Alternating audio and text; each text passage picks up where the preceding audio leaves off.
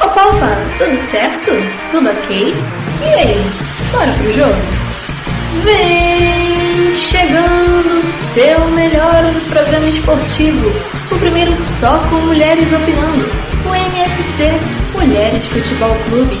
E para entrar em campo em busca desse título já viemos com a famosa escalação de 4-3-3. E no gol, cê é louco, mano. Ela da terra do pão com mortadela. Na lateral direita vem a arrestada da terra do cuscuz. A dupla de zaga é formada pela Serra do Pequi, que é bom demais a conta, sou. E ela que é uma barbaridade da terra dos pampas, tio. E fechando a linha defensiva, vinda da terra da Saí, é ela mesma. Beleza, é égua. E no tração da balança temos quem ama um pão de queijo, vai fazendo essa ligação perfeita na meiuca temos ela, que carrega seis estrelas no peito. Já preparando para atacar, mas ainda no meio vem ela que pega o trem São Cristóvão e para logo na terra do samba. Fazendo o trio de ataque temos na ponta esquerda ela brilhando com uma estrela imponente. Na ponta direita temos ela que, como Nelson dizia, todo passa, menos quem das três cores, passará jamais. E na cara do gol é bafo, bafo, festa na favela, brother. E claro, né? Nossa equipe técnica.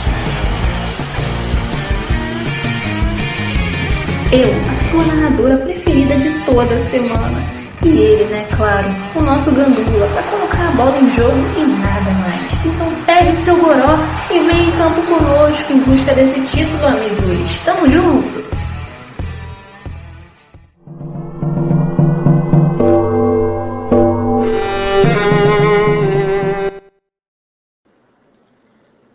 Noite, pessoal. Começamos mais um MFC. Bom dia, boa tarde para quem está assistindo não ao vivo, gravado. Hoje o MFC começa diferente. É, eu vou estar comandando o programa porque o Rodrigo está ocupado, então ele não vai poder ficar muito tempo aqui. Então eu vou comandar o programa. E nós temos algumas mudanças também.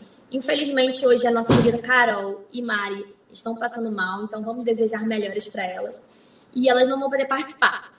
Mas a Ju vai falar sobre o Cruzeiro e o Rodrigo vai tentar entrar um pouquinho para falar sobre a Lusa. A Andresa não vai poder participar mais do MFC, ela teve uns problemas pessoais não vai poder participar, mas a gente espera que ela consiga voltar para compor nosso elenco. E é isso. Vamos continuar. Vou seguir a tradição do Rodrigo, que ele sempre, se, sempre começa falando sobre a Lusa, a maior Lusa do Rio de Janeiro, do Brasil, né? Então vamos lá, Rodrigo, quais são as, as novidades da nossa Lusa carioca? Para que ela consiga voltar E aí, continuar, a tradição sempre começa falando sobre a Lusa, a maior Lusa. Ih, não tá... Ô, Rodrigo, a gente tá com delay ali, hein? Não então, tá saindo som.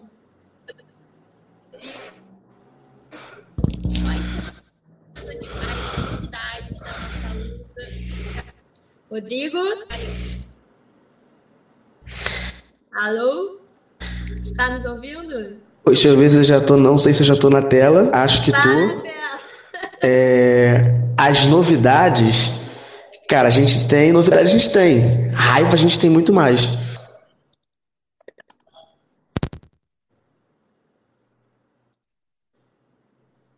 Deixa eu tentar me organizar aqui. Tô saindo agora, som.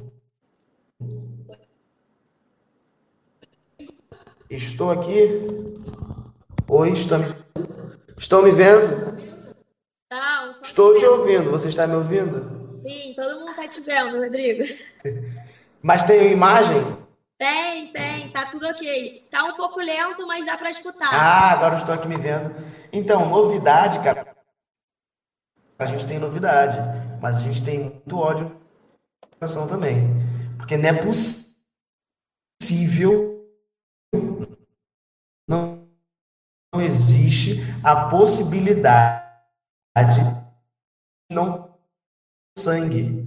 A campanha demorou da portuguesa para aquela área do meio de campo que, que deveria estar atacando um centroavante que não fica na área e por aí vai. Então, tem... Oi? Ah. E aí é muita. A gente está com um delay tremendo, que aqui em Macaé está com um delay tremendo. Estou em Macaé, trabalho. É... Mas, enfim, só para falar rapidinho da portuguesa, vim no estilo da Diandra, de luto, sem blusa da portuguesa hoje, porque para ver se dá um gás, para ver se dá um, um tchan em algum momento da vida, já que a equipe não evolui, trabalho, enfim, é, fica, fica, fica só nesse. É horrível. É, o meio de campo da portuguesa é, é tenebroso. É, o, o Nivaldo, mas não jogaram ainda. O Chá ainda está com disposição. É, Fernando, eu estou com a cabeça inchada de nervoso, porque ontem tem, tem de tudo mais um pouco para fazer a narração com a Mari e com a Carol, que não vão estar no MFC hoje. É, é, e o time não compensa, o time não, não joga pra gente. Então, em sexto colocado, depende de é de fato depende da gente. Então, é essa Marina que está já começou é, passou agora, infelizmente não vou poder estar aqui no programa. Mulherada aí é fera demais. é isso. Pode me cortar, mas eu já vi. Eu paro de falar. mas, mas, resumidamente é isso. A portuguesa tem que tomar vergonha na cara e jogar para frente, coisa que ela não está fazendo. Ela tem que, que ter força de vontade para jogar, que não está tendo. É, meio campo não joga. Se o Rodrigo Yuri é jogador, eu sou astronauta. Tá muito travado Se o, aqui, o, o, Cafu é, tem, é jogador com aquele tá bom, físico. Então, gente, vamos continuar o programa. O Rodrigo fez uma confusão aqui no programa que, meu Deus, quase caiu aqui. Mas vamos continuar seguindo. Agora vamos passar para a Gabi. Vamos falar sobre o Vasco, que não está numa boa fase, né, Gabi?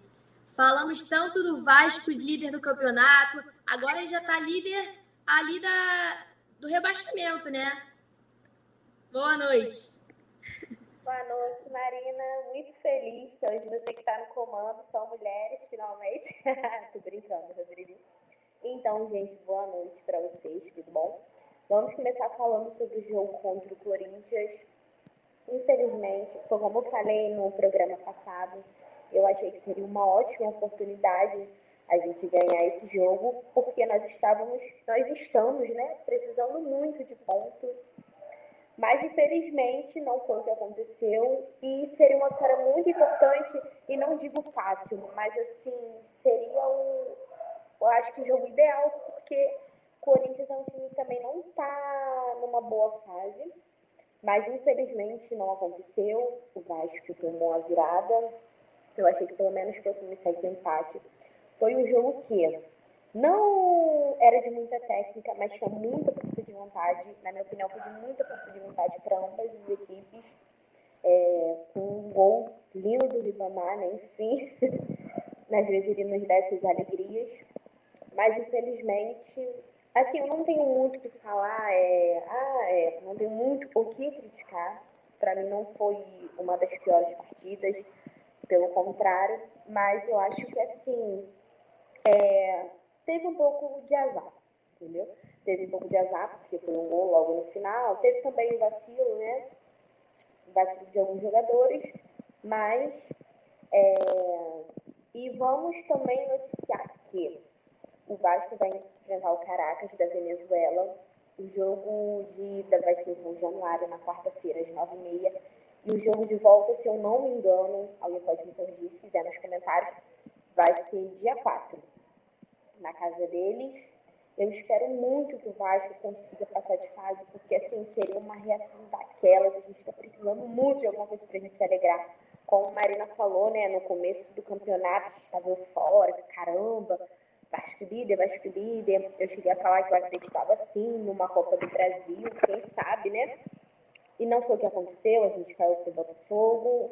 É, foram dois jogos que, assim, não foram de, ah, nossa, que jogos ruins, mas eu acho que faltou sim um pouco de força de vontade do Vasco, o Vasco deu seus moles e passou, né? A gente também não tem que ficar estagnado. E eu acho um absurdo, assim, a gente está na zona de rebaixamento, sendo que o Vasco está jogando apenas uma competição. Uma. Então, para mim, isso é inadmissível.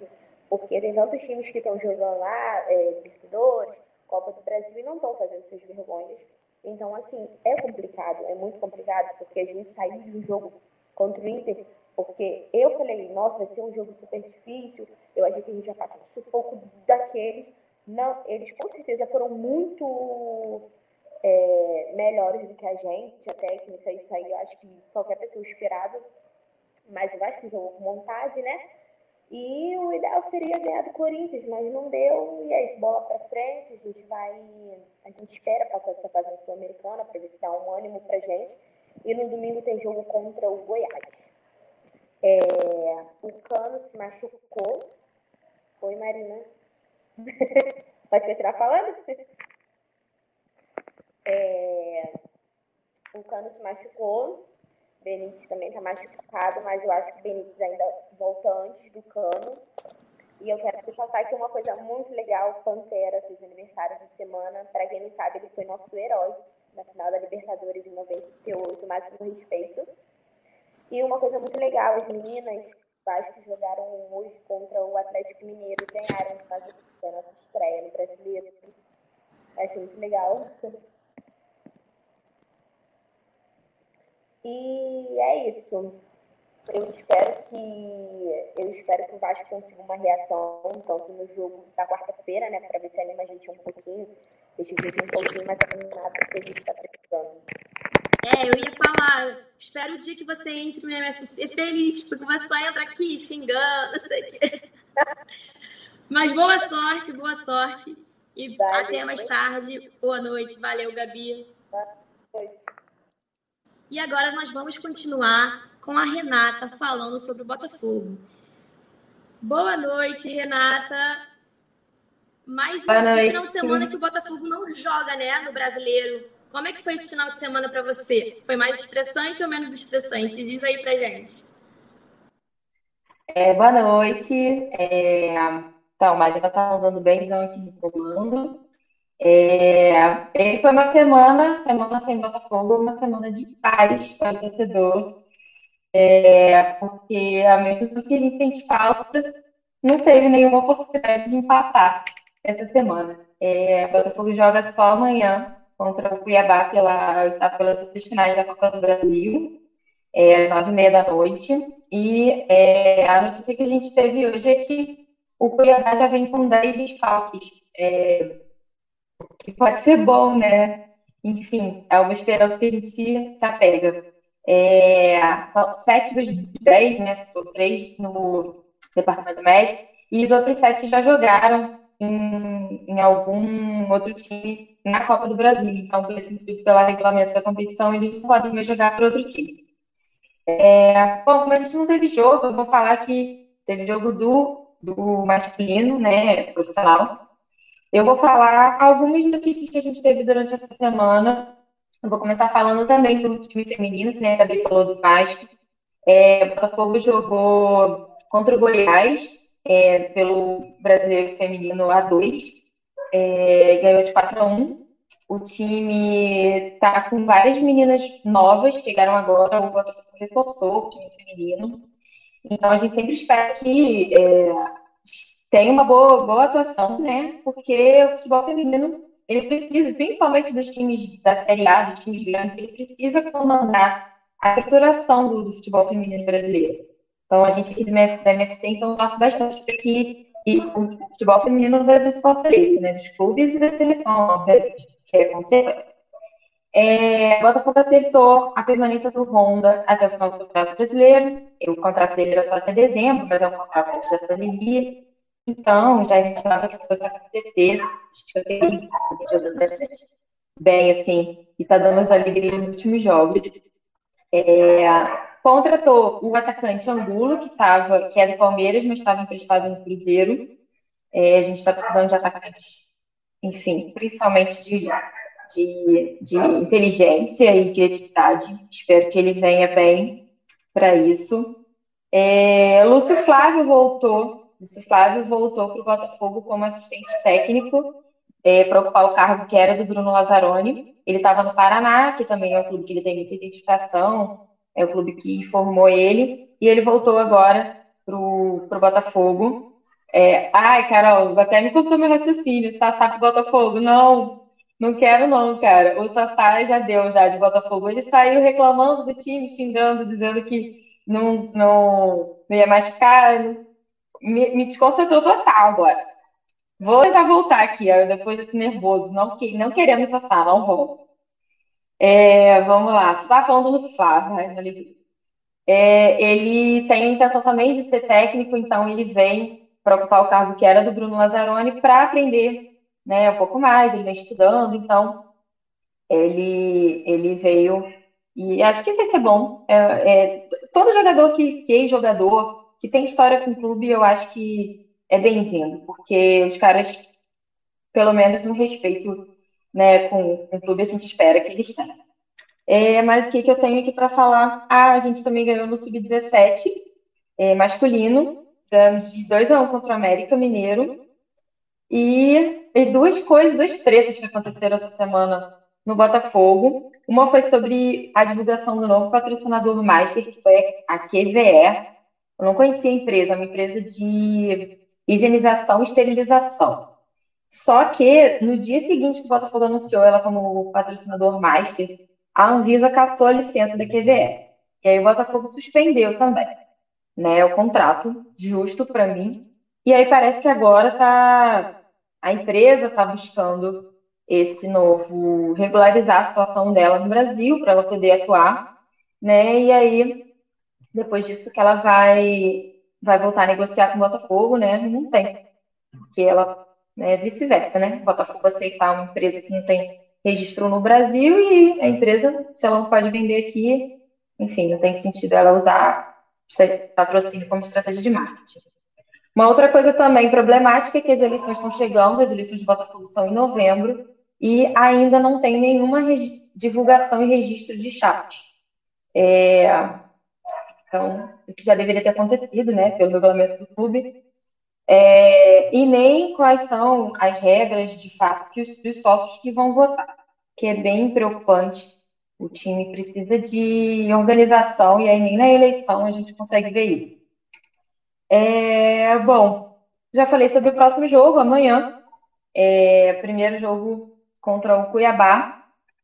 Na, é aqui no Rio esse jogo. O próximo é na semana que vem, na, na terça-feira, dia 3 de novembro, é, contra o Cuiabá lá, em Cuiabá. E no sábado tem Botafogo e Ceará pelo, pelo Campeonato Brasileiro, às 5 da tarde. É, e aí, na semana que vem, então, na MFC, eu tenho bastante assunto para falar. São dois jogos. Um jogo de amanhã extremamente importante para a gente. É uma competição que a gente precisa seguir em frente. A gente precisa do dinheiro, precisa moral. E eu acho que a Copa do Brasil é o caminho. E tentar se distanciar um pouco mais né, da, da, da zona de rebaixamento. A gente está logo ali em cima do Vasco, um ponto só atrás. E aí, uma rodada pode fazer toda a diferença. Então, não é para a gente voltar mole em nenhum desses dois jogos, não. Era isso que eu tinha para falar. Você falou do, do Botafogo na Copa do Brasil, né? Eu acho que é importante porque o Botafogo, além do dinheiro, é um campeonato que o Botafogo não tem, que os outros cariocas possuem. Então, acho que dá para dar uma moral para o time do Botafogo, dar uma motivação para os torcedores. Então, é uma competição que o Botafogo tem, tem que priorizar, mas não pode deixar o brasileiro de lado para não ter problema de ter que lutar contra o rebaixamento, né? Eu acho Sim, que é exatamente. O, agora, tipo, o brasileiro é, é, difícil, assim, a luta do Botafogo no brasileiro é não cair. E aí, o, o outro campeonato que a gente está disputando, que é a Copa do Brasil, é mesmo para dar essa moral, assim, para fazer com que os jogadores vejam que eles podem, né, tipo, seguir em frente, que, que o time tem condições de conquistar alguma coisa, é, é ganhando, passando as fases, etapas da Copa do Brasil. Então, estou bem esperançosa. É isso, obrigada, Renata. Até o bate-papo. Beijo. Beijo. Até. Tchau, tchau. Gente, e a Débora não vai poder falar sobre o Flamengo hoje, não vai estar presente, mas ela deixou um videozinho aqui, então eu vou soltar o videozinho para vocês. Um minuto e o vídeo vai estar no ar. Oi, gente, tudo bem? É, hoje, infelizmente, não vou conseguir participar ao vivo do programa, mas eu vim deixar minha colaboração aqui, né? É, até mudei de cenário hoje, olha lá, eu moro aqui em frente ao Maracanã, para quem não sabe, a casa do Flamengo, claro. Estou de camisa nova. Flamengo lançou uma promoção aí esses dias, né? A gente, que a gente aproveita logo, né? É, mas enfim, vim aqui falar dos jogos, né? O bom, teve um jogo ontem contra o Inter, né? Aquele jogo de seis pontos, valendo a liderança. Infelizmente, não conseguimos ganhar. É, mas assim, a gente foi, na minha opinião, a gente foi muito superior. Né? A gente, o time jogou muito bem, né? Tirando as falhas do, individuais, né? Do Isla, do Gustavo Henrique, que acabaram resultando no, nos gols do Inter, né? É, fora isso, assim, o Flamengo fez um segundo tempo excepcional. É, criou muitas chances, perdeu muitos gols, enfim. É, no final das contas, eu acho que saiu barato e bota barato nisso pro Inter, entendeu? O Inter até ameaçou, chegou com o Patrick e tudo mais, enfim. Mas foi aquilo que o Dami falou na coletiva. É, deixamos de ganhar dois pontos, né? Que com certeza teriam sido muito importantes para a gente. Mas assim, eu estou feliz com o resultado, foi, foi, um, foi, um bom, foi um bom jogo, né? Era uma expectativa muito grande. E eu estou otimista aí. Eu acho que a gente não, pegou a liderança agora nesse, nessa rodada, mas a, na, próxima, na próxima não escapa não, acho. Estou com um feeling Tô sentindo resultado, foi, foi, um, foi, um bom, foi um bom jogo, né? Era uma expectativa muito grande. E eu tô otimista aí. Eu acho que a gente não, não pegou a liderança agora nesse, nessa rodada, mas a, na, próxima, na próxima não escapa não, acho. Tô, tô com um feeling, tô sentindo, tô sentindo que vai dar bom. São já 11 jogos de vencibilidade, é assim que a gente gosta. E quarta-feira agora vai ter Copa do Brasil, né? O Flamengo está nessa sequência de três competições, Libertadores, Brasileiro, Copa do Brasil. Vamos jogar as oitavas, primeiro jogo contra o Atlético Paranaense. E domingo temos Flamengo e São Paulo. E vai ser também, acho que promete ser um jogo bom. O Flamengo agora, inclusive, tem uma sequência de jogos no Brasileirão só com o pessoal lá de cima, né? Então, só jogos importantes, né? É, que valem ali a briga direta pela liderança. E é isso, gente. Semana que vem eu tô de volta para falar do Mengão, se Deus quiser, falando que a gente ganhou bem do Atlético, ganhou bem do São Paulo e que o Inter é, vai ter dado um. Vai ter dado uma. Vai ter perdido aí, a gente já vai ter alcançado a liderança para não sair mais, como foi ano passado, tá bom? Um beijo. Saudações rubro-negras. Bom, pessoal, voltamos. Então, esse foi o recado da Débora. E agora eu vou falar um pouco sobre o Fluminense. Estou feliz da vida, dormi no G4, espero continuar no G4 até o final do campeonato. O Fluminense joga com o Santos, que é um dos, é um dos que estão disputando pelo título, está um pouquinho mais atrás, mas tem a chance de título ainda, está lutando pelo G4 junto com o Fluminense. Era um jogo que valia seis pontos, era um jogo com confronto direto. O Fluminense jogou bem, chegou pressionando o Santos, fez o primeiro gol e adivinha o que aconteceu? Que eu sempre falo para vocês: o time recuou. O time recuou, tomou o gol, a lei do ex do Marinho, e aí o bicho pegou. Aí eu pensei, ferrou, vamos empatar. Mas graças a Deus, acho que o Odair conseguiu botar o time pra frente, porque até porque o Fluminense tomou o gol é, muito rápido depois do primeiro, né? Então não teve nem tempo dele perder tempo, na verdade, né? É, então ele conseguiu fazer umas trocas, tirou o Nenê, que estava sentindo, colocou o Ganso, colocou o Marcos Paulo, dois jogadores que estão jogando, são reservas do Fluminense atualmente e entraram bem, fizeram a diferença, né? Deram assistência, fizeram gol. É, também vale pontuar que a zaga do Fluminense faz mais gol do que o ataque do Fluminense. Então foi é gol de Nina, gol de Lucas Claro. Então o Fluminense conseguiu essa vitória, ampliou o placar. É, entramos no G4. tiveram pessoas falando, né, muitos torcedores do Santos, inclusive o presidente do Santos foi foi falar ao vivo que teve o VAR influenciou de forma negativa, que era para chamar o VAR, na verdade, não chamou o VAR, o juiz não foi, não foi mão dura. Então, assim, gente, nada disso aconteceu. Todos os lances foram válidos, se era para ser válido, foi validado, se não era, foi dado impedimento ou foi dada falta. É, vários comentaristas já falaram, se vocês virem o lance, vocês vão analisar, vão parar de clubismo na hora de analisar, analisar os lances. Então, o resultado do Fluminense Santos foi totalmente legítimo. 3 a 1 podia dar um gol para eles, que ia ser 3 a 2 a gente já tá no G4 de qualquer jeito. Então é isso. E o próximo jogo o Fluminense vai jogar com Fortaleza. Assim, vai ser um jogo difícil, porque o Fortaleza está bem no campeonato. Caiu agora na Copa do Brasil para o São Paulo, né? Mas está bem no Campeonato Brasileiro. É um time que não dá para a gente é, ir menosprezando. E então eu acho que vai ser um jogo duro. É um jogo também que vai valer, vai, não é um confronto totalmente direto, mas é um jogo de pontos importantes que o Fluminense não pode perder. Então, é a gente ir com o time para frente, o Odaí analisar bem as peças que tem para serem utilizadas. Então é isso, é isso que eu tenho que falar sobre o Fluminense hoje. E agora eu vou chamar. A gente vai errar a pronúncia do nome dela. Vou chamar a Nelly para falar sobre esporte. Boa noite. Boa noite. Acertou a pronúncia, só para constar. Tá de boa. Tá tranquilo isso aí. Então, né? É, eu acho que o mais otimista torcedor do esporte esperava um empate contra o Atlético Mineiro fora de casa, especialmente. Né? Porque, por motivos óbvios, né? O Atlético Mineiro está brigando contra o título e a nossa luta é contra o rebaixamento, praticamente. Então, não vou dizer que eu tô feliz porque foi empate, mas é algo que foi, digamos, inesperado, porque a gente esperava pelo menos uma vitória com, sei lá, uns 3 a 0 sabe? Por todo o volume de jogo que o Atlético Mineiro propõe, tanto que estatisticamente foi um massacre do Atlético, né? Foram 26 finalizações, 9 delas foram no gol, mais 70% de posse de bola, enquanto a gente não finalizou nenhuma vez no gol, três foram, finaliza... foram três finalizações, mas nenhuma no gol. E todas foram, todas as finalizações foram de bola parada, né? Para você ver como o esporte praticamente abdicou da bola, não, não, não atacou. Né? A gente entrou com a formação no 5-4-1, mas praticamente a gente jogou o tempo todo dentro da área. Né? Nosso goleiro, Luan Poli, foi um monstro. Ele foi justamente, né, muito, de uma, forma muito justa, ele foi eleito o goleiro da rodada do Brasileirão mitou no Cartola, infelizmente não escalei. É, mas justamente isso, né? Como eu falei antes, reiterando. É, nós não esperávamos um empate contra o Atlético Mineiro. Então, antes mesmo de, de entrarmos no jogo, é, houve uma mudança muito grande na escalação do time, né? Entramos com três zagueiros, né? Mudamos de laterais, né? Que eu reclamei no programa anterior de Luciano Juba, né? Que, é o, que era o nosso lateral esquerdo, né? Um menino da base.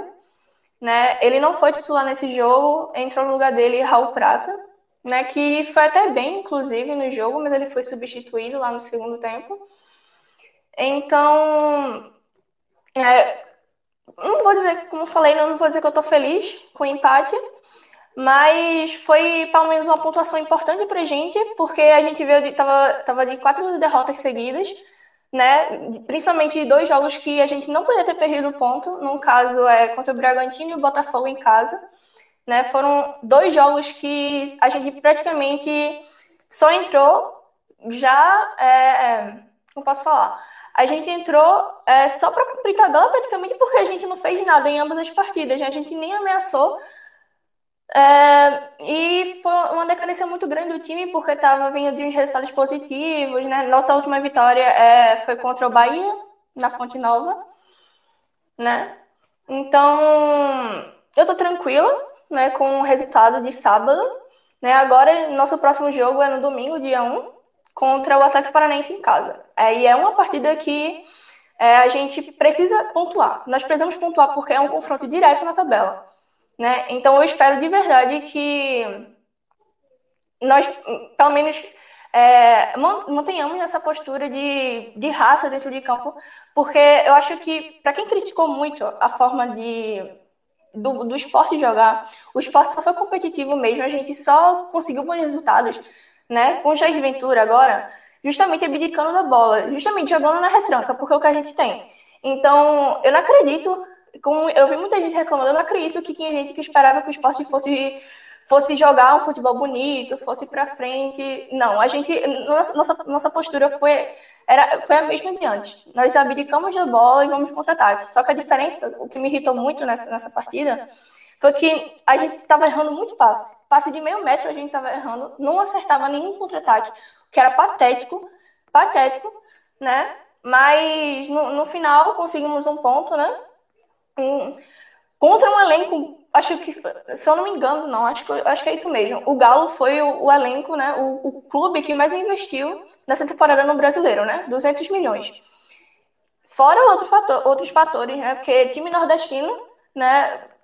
Para quem é bem ignorante, acha que tudo se baseia na competência e meritocracia. O futebol brasileiro, ele praticamente é, ele é muito pautado na injustiça, na, na, nas desigualdades que existem. Então, assim, os clubes nordestinos, eles sofrem muito. Se você parar para olhar as folhas de todos os clubes, tem clube minúsculo de interior do São Paulo que recebe cota maior que nós em campeonatos estaduais, por exemplo. Mas a folha do, do Galo mesmo é cinco vezes maior que a do esporte. Né? Foi o clube que mais investiu enquanto esporte e foi o clube que menos investiu no Campeonato Brasileiro o que menos investiu. Mesmo com clubes em situações piores, tipo Curitiba, por exemplo, mas o esporte foi o que menos investiu mesmo no Campeonato Brasileiro. Então, a nossa única forma de competir com um elenco horroroso, sinceramente, não, não tem como nem mediano. O elenco do esporte é horroroso, né? Mesmo com o elenco dele, a forma da gente competir é jogando desse jeito, de uma maneira horrível que eu, inclusive, nem eu gosto. Eu odeio, eu odeio é, jogar de maneira retrancada e jogar contra time retranqueiro. Eu odeio. Também odeio isso, mas é o que a gente tem, é a nossa única arma e é aquela coisa. É, cada clube joga com as armas que tem. E a nossa arma é essa: abdicando da bola, jogando contra-ataque, jogando por uma bola. Só que o que nós precisamos melhorar é justamente isso. É parar de errar passe, a gente tem que acertar contra-ataque. E os nossos atacantes precisam trabalhar mais e melhor, inclusive, porque é, não tem que dizer, Marquinhos, mesmo que ele entrou no segundo tempo contra o, contra o Atlético Mineiro, ele estragou um contra-ataque ali que poderia dar, poderia até resultar no gol, né? Que ninguém esperava, mas pelo menos poderia resultar no gol. Mas é isso, praticamente é isso. A gente precisa é, parar de errar em coisas simples, como errar passe de meio metro ridículo, né? E precisamos, pelo menos, entrar com raça em todas as partidas. Precisamos entrar com gana de pelo menos pontuar. Contra o Atlético Paranense é o que eu espero. A gente precisa pontuar, porque principalmente, além de ser um confronto direto, é um jogo em casa. Né? Nossos últimos jogos em casa nós perdemos, um pro Inter, os dois últimos, né? Inter e Botafogo. Botafogo ainda, ainda fico na mágoa pelo Botafogo, mas tem problema não. Né? Eu espero que a situação melhore, né? É isso.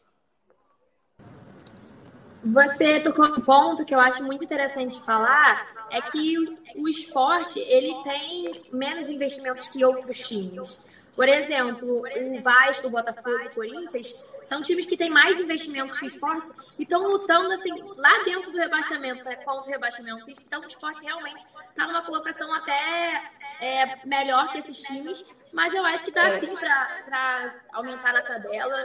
É, o campeonato está muito regulado por baixo. O time, assim, uma vitória já muda cinco colocações, então dá para mudar bastante coisa. E tem uma pergunta aqui que a Carol fez. Eu quero saber se você concorda. Vamos ver. É verdade isso? Você tá zicando o rapaz, ele não tá jogando nada desde que ele chegou. Ainda bem que eu fui uma torcedora é, realista, porque eu vi o que ele fez no Cruzeiro, eu vi o que ele fez no Grêmio, ou melhor, ele não fez, né? Que ele não jogou nada. Então, zero expectativa com ele, para eu esperava que ele fosse compromissado com o clube. Por enquanto ele tá mostrando isso, mas ele não tá jogando nada, né? É verdade. O, o Renato falou que ia levar ele pro Grêmio fazer ele jogar, não fez, foi pro esporte, também não tá jogando nada. Eu sou muito viúva dele, mas é assim, coisa antiga, né? Mas é isso, é. obrigada. Até Até.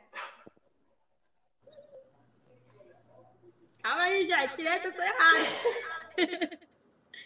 vamos continuar. Agora nós vamos para nossa querida Ju, que a faz tudo aqui nesse programa, porque ela vai falar do Atlético Mineiro, ela vai falar do Cruzeiro, ela vai falar dos times de São Paulo. Eu não sei nem por onde ela vai começar, mas eu vou botar ela na tela porque ela vai saber o que ela vai falar.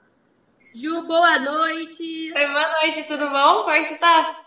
Tô bem, e você?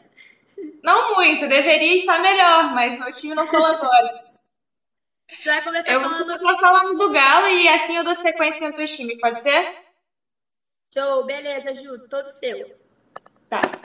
Então vamos lá. É... Eu vou começar falando do Galo, né? Que, que veio de derrota na segunda contra o Bahia e empatou para o Sport em 0 a 0 E eu vou ser bem sincera com vocês, o, apesar do Galo ter um volume né, de, de campo bastante presente, assim, é, eu acho que falta muito o lance da finalização. O Galo ele não finaliza de uma maneira eficaz.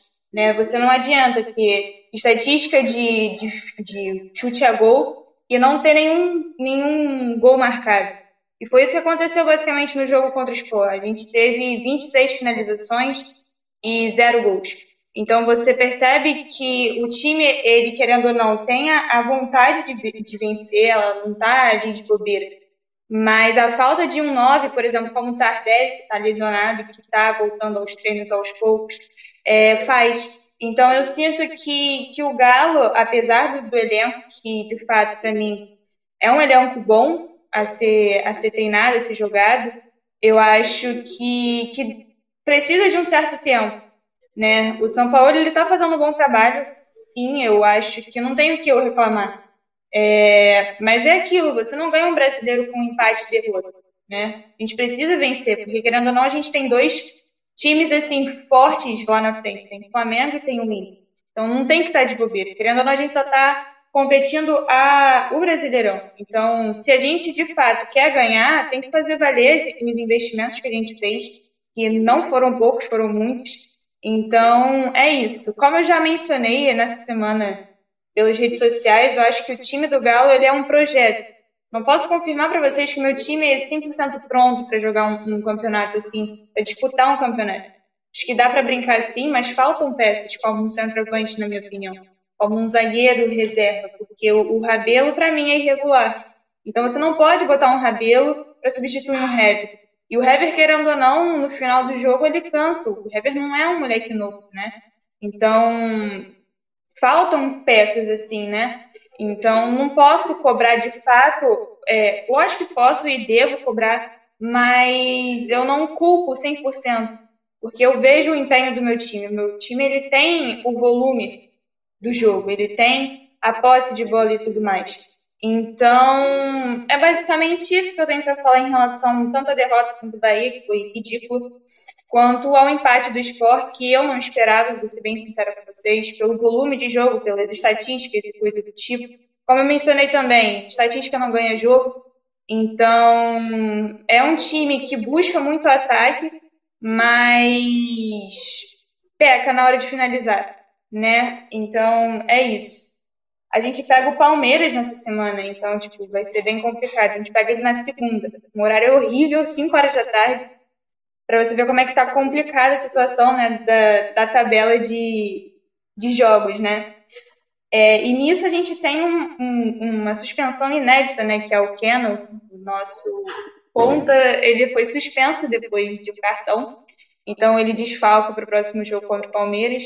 E o São Paulo, que está ficando mais uma vez pendurado, já coleciona, se não me engano, cinco, seis cartões amarelos nessa brincadeira, o nosso esquentado São Paulo. Então, assim, a, a saída do Keno, né, a suspensão do Keno me preocupa, mas nem tanto, né? Você vê a estreia do Zarate contra o Sport, eu sinto que o Zarate tem muito para oferecer para gente, querendo ou não, foi um jogador caro, então e também é muito, muito ovacionado. Então, acho que ele consegue sim dar conta. A gente pode ter inversão de, de, de ponta, botar o Savarino e Marquinhos, ou Savinho, ou até mesmo o próprio Zarate na outra ponta. Então, a gente tem opção sim para substituir o Kena, mas vai ser uma perda, querendo ou não, ele dá uma velocidade que jogadores não dão, como o Marquinhos, por exemplo, na minha opinião. Então, vai ser uma falta tremenda. Né? Em relação à Arena MRV, que é o nosso estádio que está sendo construído, é, eu tenho que ressaltar que a gente está tendo é, uma grande parte dos camarotes, acho que, se não me engano, cerca de 93% nessa faixa aí, de, de camarotes vendidos já. Então você sente que, que a torcida está, de fato, se mobilizando a, a esse estádio que, querendo ou não, é, é esperado por todo mundo. Então é isso. Vale lembrar também que um, um clube árabe, se não me engano, o Al Nasser, ele procurou o São Paulo, mas querendo ou não, a multa rescisória dele é no mínimo 2,5 milhões de euros. Então é bastante cara a multa rescisória. E o São Paulo disse, negou que, que ia, porque pretende ficar no Galo, pretende ganhar títulos com o Galo. Então eu fico feliz, porque eu gosto muito do São Paulo. Agora eu vou falar do Cruzeiro. A Carol tá, tá nos escutando agora, então qualquer coisa que eu falar, você pode me corrigir e tudo mais, porque eu não posso falar de um, de um rival, né? Não posso ter uma propriedade dessa. Mas, enfim. O Cruzeiro, né, nessa semana ele ganhou do Operário de 1 a 0 se eu não me engano, e empatou no Náutico, se não me engano, ontem, enfim, nesse fim de semana, e por 1 a 1 né? Eu acho que foi um empate chorado, se eu não me engano. E o Felipão, né, ele volta, né, a, a um time, vê um time, né, tenta organizar um time a essa altura do campeonato, porque eu acho que a contratação do, do Felipão foi bem tardia, mas nada como, como um Felipão para armar. Eu acho que por ele ser experiente, eu acho que ele vai agregar bastante ao time do Cruzeiro. Eu posso estar enganada, mas numa Série B, mano, eu acho que o, um técnico como o Filipão vai ser de grande ajuda pro, pro time do, do Cruzeiro, né?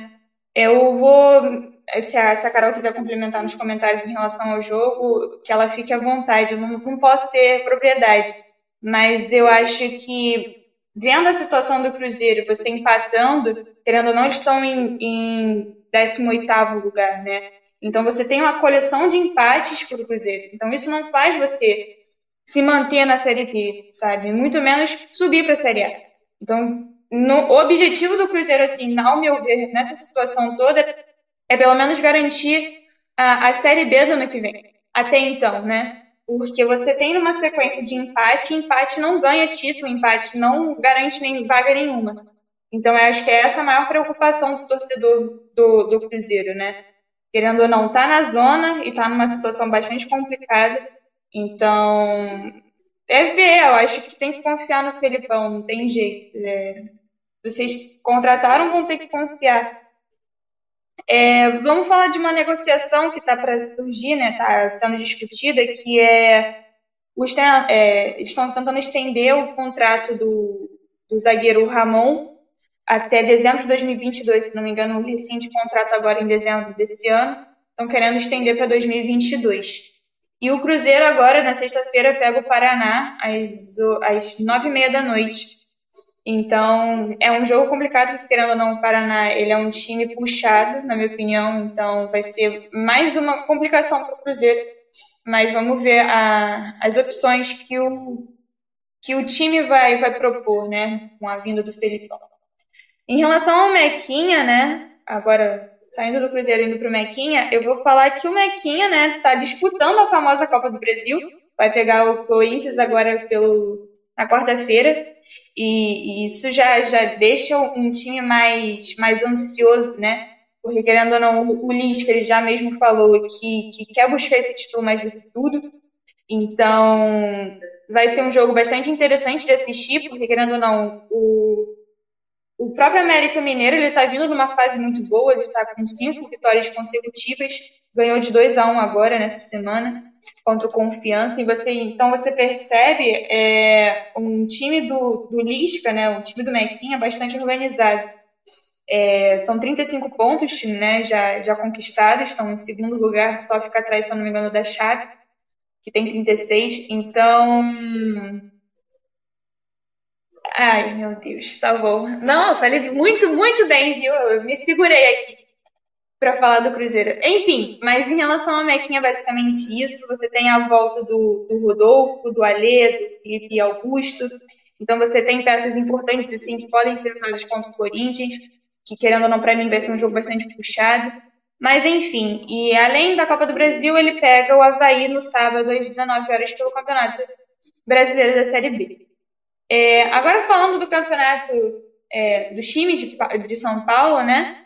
A gente, eu vou começar com o São Paulo, que ontem passou do Fortaleza nos pênaltis, mas um pênalti bastante assim teimoso, que demorou, demorou muito, muito, muito para sair. É, a classificação veio de empate, dois empates, acho que falha, se eu não me engano, do Douglas Costa no, no lance do, do gol do Fortaleza. Então você sente que o, o São Paulo capenga bastante para conseguir vitória. Lógico, tem suas peças, tem o Brenner, que brilhou no, no, no jogo, fez dois gols. você tem o, o Gabriel Sara, você tem o Igor Gomes. Enfim, você tem um elenco assim que é bom ser explorado, mas ao mesmo tempo você sente ele bastante limitado. Né? Eu acho que o Diniz faz isso. É, apesar dos pesares, o, o, o, São Paulo conseguiu a classificação, mas tem que lembrar que ele foi eliminado é, precocemente do Paulistão contra o Mirassol e agora na Libertadores. Então, o mínimo do mínimo é eles conseguirem uma classificação é, na Copa do Brasil. Acho que é só para tranquilizar mesmo a questão do torcedor, né? Que espera, querendo ou não, um título da Copa do Brasil. É, saindo da Libertadores, ele pega agora na sua, né? Ele garante vaga na sua e pega o Lanús na Argentina agora na quarta-feira, às 7h15 da noite. É, vale lembrar que a gente tem o Hernanes voltando de lesão, já está treinando e tal. Faz muito tempo que ele estava de lesão, tá nessa recuperação, acho que desde setembro, é, meados de setembro. E o Urojas também volta e já está selecionado para jogar a Sula querendo ou não, vai ser um, um campeonato bastante disputado e, e, é isso. E o Flamengo, pelo Brasileirão, pega o, o, o, Flamengo e o São Paulo pega o Flamengo pelo Brasileirão fora de casa no domingo às 16 horas. Eu espero que vença, porque é nada mais do que justo. Tô brincando. É, eu vou falar agora do Corinthians, né? Que ganhou do Vasco 2x1 na quarta-feira, como a Gabi mencionou.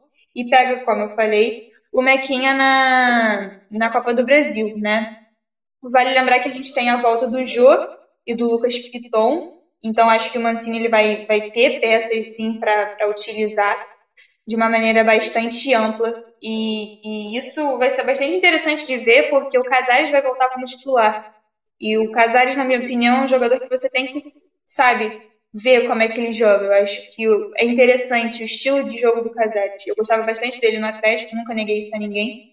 Então vai ser bastante interessante. O Casares só fica sendo titular porque o Otero tá fora do, do tá suspenso, né? Não, não suspenso, mas ele não pode jogar com o Brasil porque jogou com o Galo. Então ele não, não joga. Nem ele, nem Fábio Santos, nem Danilo Avilar, é, Gustavo é, Maltan e o Gustavo Mosquito também não jogam. Então, você vê que, por exemplo, para mim o Daniel Aguilar é uma peça bastante importante, mas acho que não vai ser de tanta. não vai prejudicar tanto o time do Corinthians, acho que o Corinthians tem como repor. Mas, enfim, o Casares é titular e vamos ver. Estão falando, né? Tá cogitando a, a volta do, do Meia Sornosa, mas até agora não tem nada certo. Eu procurei tal, mas não vi nada concreto, mas tudo, tudo indica que o Sornosa volta ao Corinthians e, e é isso. Ele pega o Mequinha, como eu mencionei na quarta, e no, e no sábado pega o Inter às 19 horas dentro de casa. Então já é um jogo bastante puxado para o Corinthians mais uma vez. E vamos falar do feminino rapidamente. O feminino do Corinthians ele ganhou de 3 a 0 contra o Grêmio. É, e isso abre uma grande vantagem né, para a disputa da semifinal do brasileiro, que é uma outra dinâmica do, masculino. Então, é um time bastante bom, assim, bastante bem avaliado. Eu gosto muito de ver o, o time do Corinthians feminino jogar, sendo bem sincero.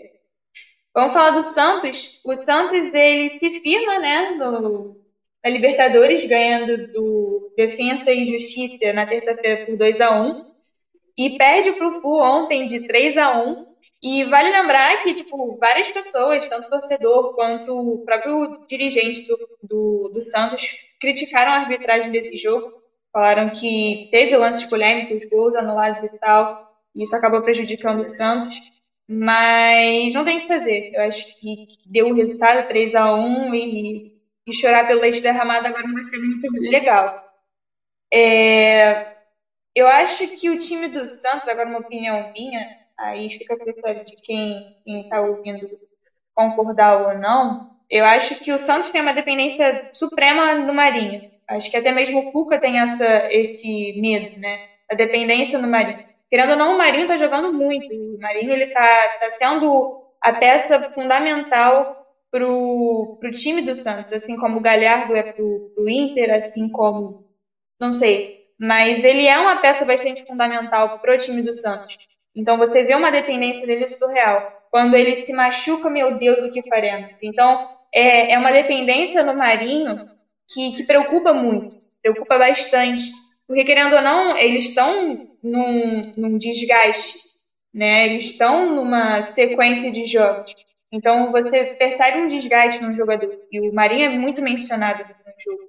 Então, é claro que o Marinho vai sentir desgaste durante o ano. Então, isso é bastante preocupante. E como o próprio Cuca mencionou, é, eles sentem uma falta de um meia, de um meia assim, que chama, chama o jogo. Você tem, tudo bem, o Arthur Gomes, o Jean Mota, eu acho que, se eu não me engano, até o Lourenço, mas não tem um, um meia que arma um jogo, que faz o jogo acontecer. Então, acho que é isso que acaba pecando muito o time do Santos em relação a, a esse, esse jogo, né? Esse tipo de jogo que o Cuca propõe. Tanto é que, se eu não me engano, no, no jogo contra o Fluminense ontem, ele veio com três zagueiros. Então, isso, assim, não, ao meu ver, não, não faz muito sentido.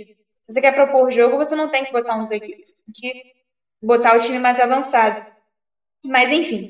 É, o Veríssimo voltou, eu esqueci de mencionar isso, assim como o Marinho, o Veríssimo voltou para o time, estava de lesão, voltou. Então, isso já é uma peça bastante boa no sistema defensivo do Santos. E, e, é isso. Próximos jogos do Santos, você tem o Ceará pela Copa do Brasil dentro de casa, às, às, seis, às 4 horas, se eu não me engano. E o Bahia no domingo, dentro de casa também, às, 8, às 6h15. Bragantino, é, eu vou falar rapidamente do Bragantino, porque o Bragantino agora vem de uma sequência de vitórias, veio duas vitórias sobre o Esporte, sobre o Goiás, essa semana. E o que falar do Bragantino? É, eu já vim criticando bastante o Bragantino nessa, nessa, nesses anos de nessas semanas de MFC, mas eu posso concordar que o Barbieri está fazendo um bom trabalho no time. O Barbieri está sabendo montar um time com as peças que tem. São peças novas, como eu falo, são jogadores novos, mas são jogadores que, que dá para desenvolver. Você vê o Claudinho, que está brilhando, o Claudinho é uma peça bastante interessante para ser analisada não só pelo time do Bragantino, mas por outros times. Ele tem um talento assim, individual que é só dele, que não tem o que discutir, o cara joga bem. Então você vê um, um, Bragantino reagindo, né? Porque querendo ou não, ele não está não tá ali para se contentar com o Z4. Tanto é que ele saiu do Z4 com essas duas vitórias. E, e, é isso, eu acho que o time do Bragantino ele tem como sim se manter, se para buscar uma Sula, é, porque, querendo ou não, é um time que está em construção, né? Então, demanda um certo tempo para se adaptar à, à rotina de, de, de, disputa de títulos, de, de brasileirão e tudo mais. Então, é isso. Como eu mencionei quando. Ih, não mencionei não, mas enfim, ele pega o, Palmeiras pelo, pelo Copa do Brasil, agora na quinta-feira às 17 às 19 horas, e o Grêmio na segunda-feira às 8 horas da noite na segunda-feira. Então, você vê um, um, time que vai ser bastante ovacionado, né? vai ser bastante chamado. Isso pode gerar desgaste, mas isso é, é recorrente devido à tabela de, de, de jogos que o Covid acabou proporcionando. E por fim, eu vou falar do Palmeiras, que ganhou de 5 a 0 na Libertadores e ganhou do Atlético Goianiense de 3 a 0 com dois gols do Luiz Adriano, né? O, vale lembrar que o time do Palmeiras está sem técnico ainda, né? O Lucha saiu e tá difícil repor, porque a maioria dos, dos, dos técnicos estão recusando a vinda para o Palmeiras. Então isso acaba dificultando mais ainda a situação do Palmeiras em relação a, a buscar técnico. É, eu não sei muito o que falar do, do, do Palmeiras. É, é, um, é um time bastante imprevisível mas a falta de um técnico às vezes pode prejudicar bastante. O Palmeiras, querendo ou não, ele está na Copa do Brasil, ele está no Brasileirão, ele está na Libertadores. Então, é um time que vai ser bastante chamado, né? E a falta de um técnico vai pesar, na minha opinião. Pega o Bragantino, como eu mencionei, na Copa do Brasil, e pega o Galo na segunda e cinco da tarde. E, e eu tenho medo desse jogo, inclusive. É, desfalque, assim, eu não posso dar com precisão, mas o Verón, o Danilo, o Marcos Rocha e o Esteves, eles não, não participaram dos treinos de hoje, devido ao desgaste, de fato, como eu menciono, com todos os times. Então, eles acabam sendo poupados no, nos treinos.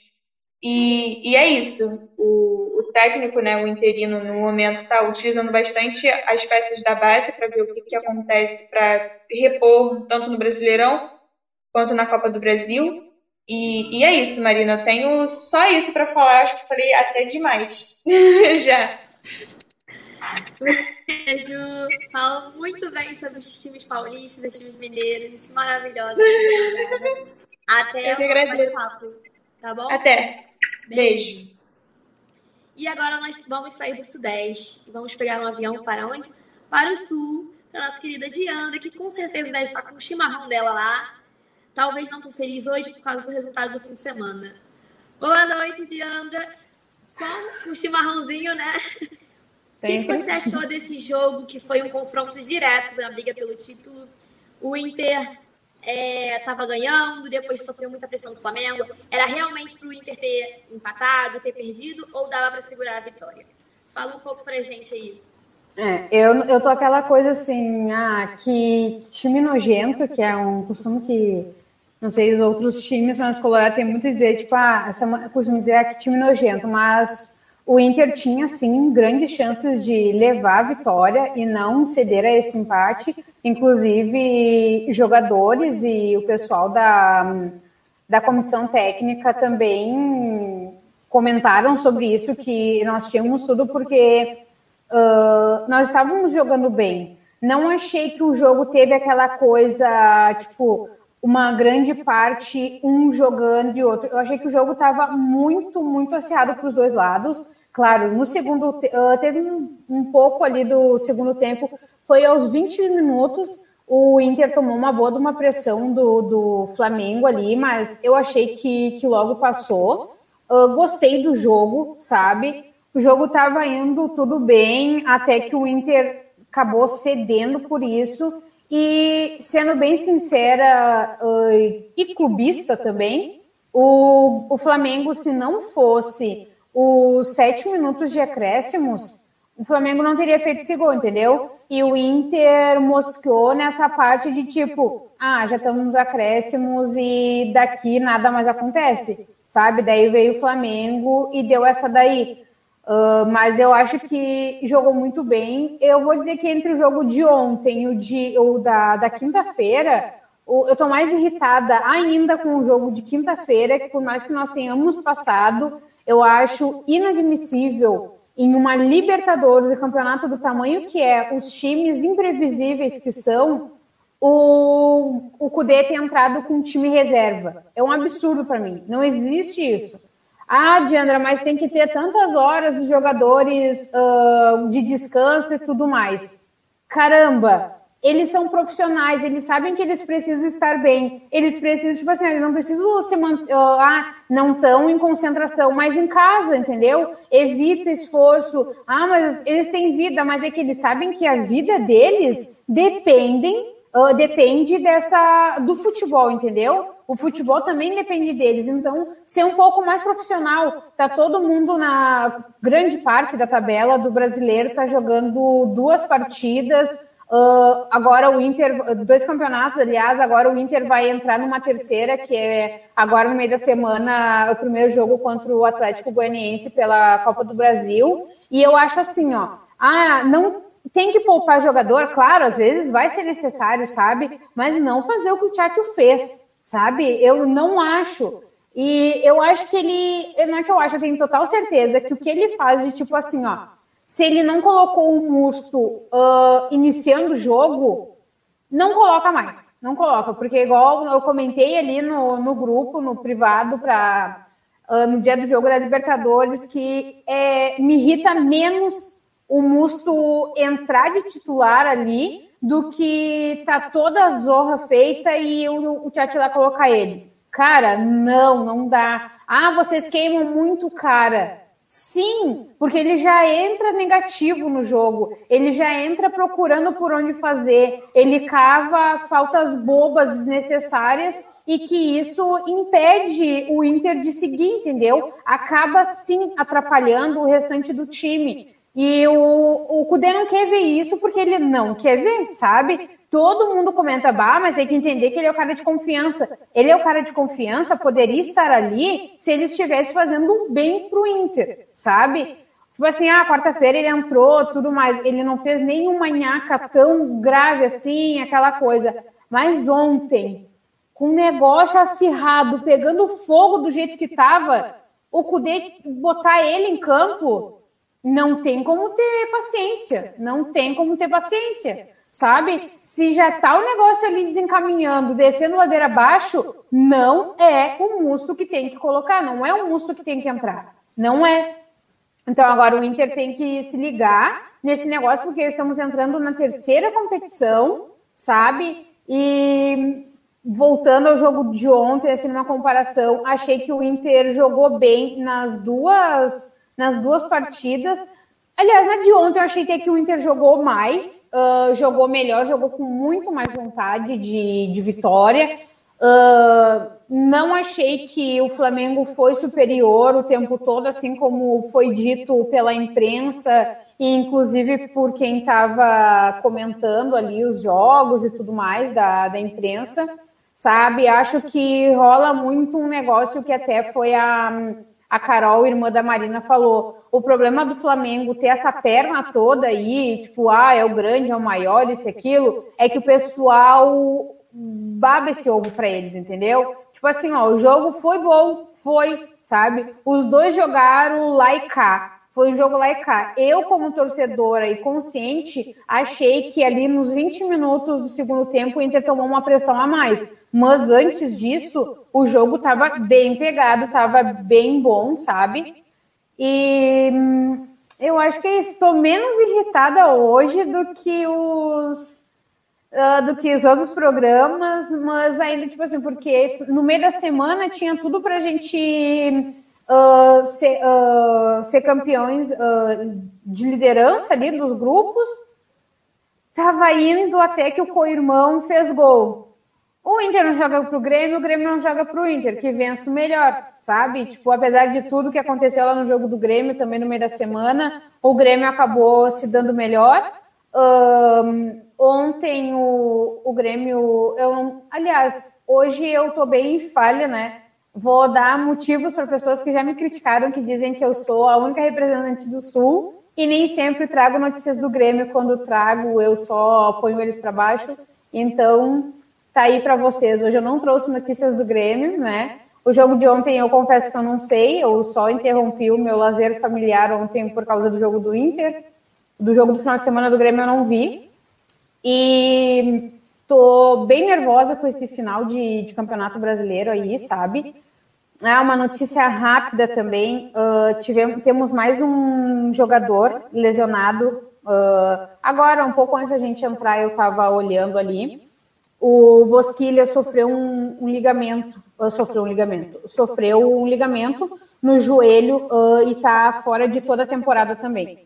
Temos mais um jogador fora da temporada e um, o Inter precisa trabalhar muito mais na prevenção muito, muito, muito mais na prevenção, porque já é o terceiro jogador com o mesmo problema, sabe? Uh, não acho que, que seja erro ali no, no treinamento, porque o Bosquilha foi agora no, no treinamento que ele sofreu esse, esse rompimento. E deixar claro para os, abre aspas, torcedores, fecha aspas, que estão comemorando uh, essa lesão do jogador do Inter, que quem faz isso não é torcedor. Quem faz isso não tem nem um pouquinho de empatia com outro que também é ser humano, entendeu? Ele pode acabar com a carreira dele e ter sem onde para onde seguir. O Dourado ficou mais de um ano sem jogar, foi muito emocionante para ele voltar a jogar, para nós torcedores e clubistas também. Eu confesso que eu me emocionei muito. Uh, o meu pai também, conversei com ele, meu pai achou, uh, se emocionou também, achou muito bonito a, a, humildade com que ele voltou, apesar do, de todo o time ter feito aquilo, tipo, de fazer ele sentir bem ali. O Edenilson entregou a, abraça, a abraçadeira de capitão para ele, porque para nós ele é o nosso é o nosso capitão, entendeu? Uh, da atualidade e tudo mais. E Cara, falando em Edenilson também, eu, eu até elogiei no, no Twitter e falando aqui, eu, eu tô gostando muito dessa dupla Edenilson e Patrick. Patrick, nunca te critiquei. Edenilson, já critiquei, inclusive aqui, mas não, não posso voltar atrás, né? Mas tá numa boa fase. Tô gostando muito, acho que eles dão muita velocidade em jogo, sabe? Uh, correm bastante. E outro que o que o Cudê deveria uh, colocar menos quando o Inter está declinando é o Moisés. Pelo amor de Deus, cara, pelo amor de Deus. Apesar dos pesares, o Inter vem numa sequência boa, uh, fazendo gols uh, de início, tudo mais. Estavam numa sequência melhor ainda, que eram dois gols antes, né, do, da, da segunda parte, da, da segunda parte, ou da, da primeira parte do segundo tempo. Estou gostando bastante.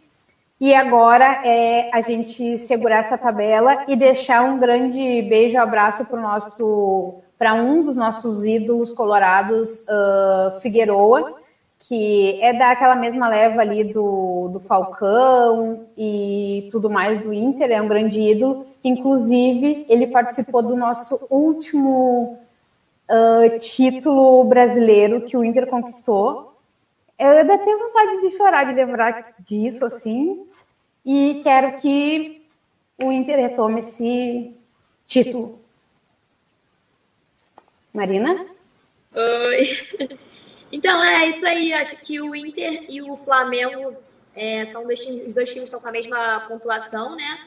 O Atlético Mineiro vem logo atrás, mas tem um jogo a menos, então pode pontuar e ficar com a mesma pontuação também. Acho que tudo vai depender agora dos confrontos diretos diretos da segunda parte do Brasileirão. E como vão ser os jogos em casa, jogos fora, porque isso vai pesar bastante também, porque os times estão bem colados ali e tudo pode acontecer. Mas é isso, obrigada, Diandra. Beijo. Beijos. Até daqui a, sei lá, dois minutos no nosso bate-papo. Pessoal, nós vamos finalizando. Quem estiver ouvindo pela rádio, Saia da rádio agora, nesse exato momento, e vai para o canal do YouTube. O show vai começar. MFC Mulheres Futebol Clube. É, vamos começar o bate-papo, a mesa redonda entre as meninas, né? E a gente vai finalizar aqui na rádio. Mas quem está no YouTube, continue no YouTube, porque o nosso programa vai continuar. Vou soltar a vinheta aqui de despedida, mas fiquem aí, pelo amor de Deus. E fim de papo! E fim de papo! É, gente, o programa acabou, mas não chorem não. Fiquem calmos, tá? Fiquem tranquilos. Sabem por quê? Porque semana que vem tem mais! Neste mesmo horário, neste mesmo local, estaremos juntos. Nos sigam nas nossas redes sociais, no Facebook e no Instagram, como arroba esportivo. E no YouTube, se inscreva no canal. O show vai começar! Até semana que vem! Fui!